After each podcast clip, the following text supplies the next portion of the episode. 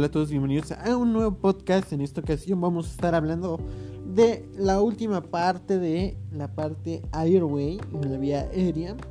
En esta ocasión vamos a estar hablando de la clase número 6, número 7, revisión rápida de procedimientos para el personal no eh, en unidad de cuidados intensivos en succión en pacientes con tubo endotraqueal o tubo de traqueostomía.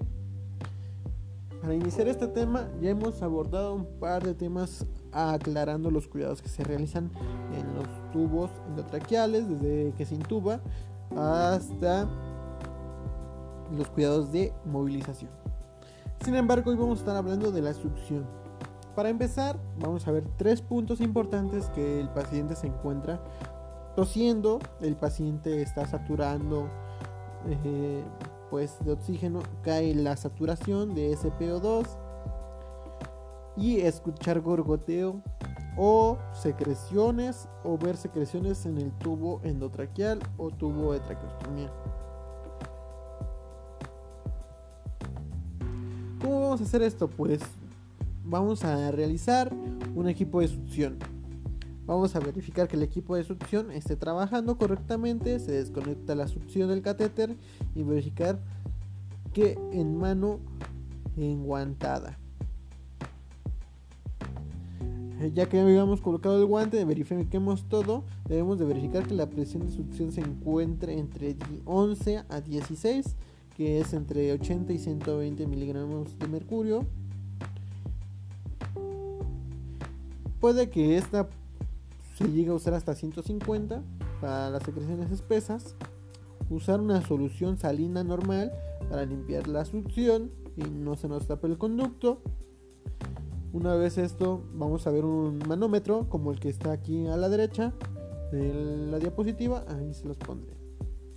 El procedimiento de succión eh, debe ser hiperoxigenar al paciente antes de una aspiración siempre.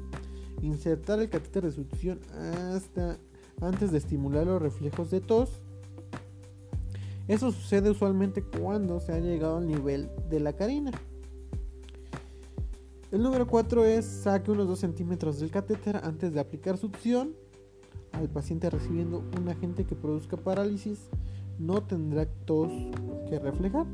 En esos pacientes, cuando se sienta que haya llegado a la carina, saque el catéter de succión de 2 centímetros antes de iniciar. El número 6, esperar 60 segundos antes de iniciar una nueva succión y documente el tipo de secreciones eh, o consistencias y color que se presente. Ok, si se dan cuenta, es un tema muy rápido de lo que es la succión eh, para hacer un, tipo de aspiración. Sin embargo, debemos de conocer que antes, acuérdense, los pacientes en ventilación o mecánica hay un momento en el que podemos nosotros subir el oxígeno al 100% por dos minutos. Y este tiempo de hiperoxigenación, eh, seguir con el oxígeno al 100% y aspirar con el circuito cerrado. Siempre va a ser con el circuito cerrado, sí. Los cuidados de orotraqueal son distintos, pero igual se tiene que aspirar con el circuito cerrado. Acordémonos que se puede hacer un reflejo vagal por eh, mucha aspiración de, contenido, de secreciones y puede causar una arritmia y la arritmia pues sabemos que nos puede llegar a un paro cardíaco. No se recomienda eh, que el paciente no esté monitorizado porque siempre es indispensable que el paciente en unidad de cuidados intensivos o no intensivos tenga tubo endotraqueal o orotraqueal. Eh, debemos de tenerlo monitorizado y así nos damos cuenta si estamos haciendo bien la aspiración. Proteger y dejar limpio su vía de aspiración en el circuito cerrado siempre va a ser primordial porque algunos compañeros lo dejan sucio. Vamos a necesitar guantes, vamos a necesitar el sistema cerrado, en el caso que ya lo esté colocado, pues ya no. Se coloca cada 72 horas, se hace el cambio. colocamos una jeringa de 20 cargada con solución salina, y cuando aspiremos y tenga secreciones, vemos si vemos que queda secreciones, pues limpiamos la vía de aspiración y eso sería todo. Hacerla tres veces, cuatro veces máximo, no estar eh, colocando, sacando, colocando, sacando, colocando, sacando, no. Hacerlo con tranquilidad y saber que se coloque bien. Entonces, En el caso de que no llegamos a tener esa eficacia, pues vamos a pedir ayuda. ¿Cuándo? Cuando al succionar puede comprometer o empeorar la tensión arterial y la frecuencia cardíaca o niveles de oxigenación. Si esto pasa, hay que pedir ayuda. Siempre llevar el equipo de protección porque sabemos que ahorita estos cuidados que estamos brindando son para pacientes con probable COVID.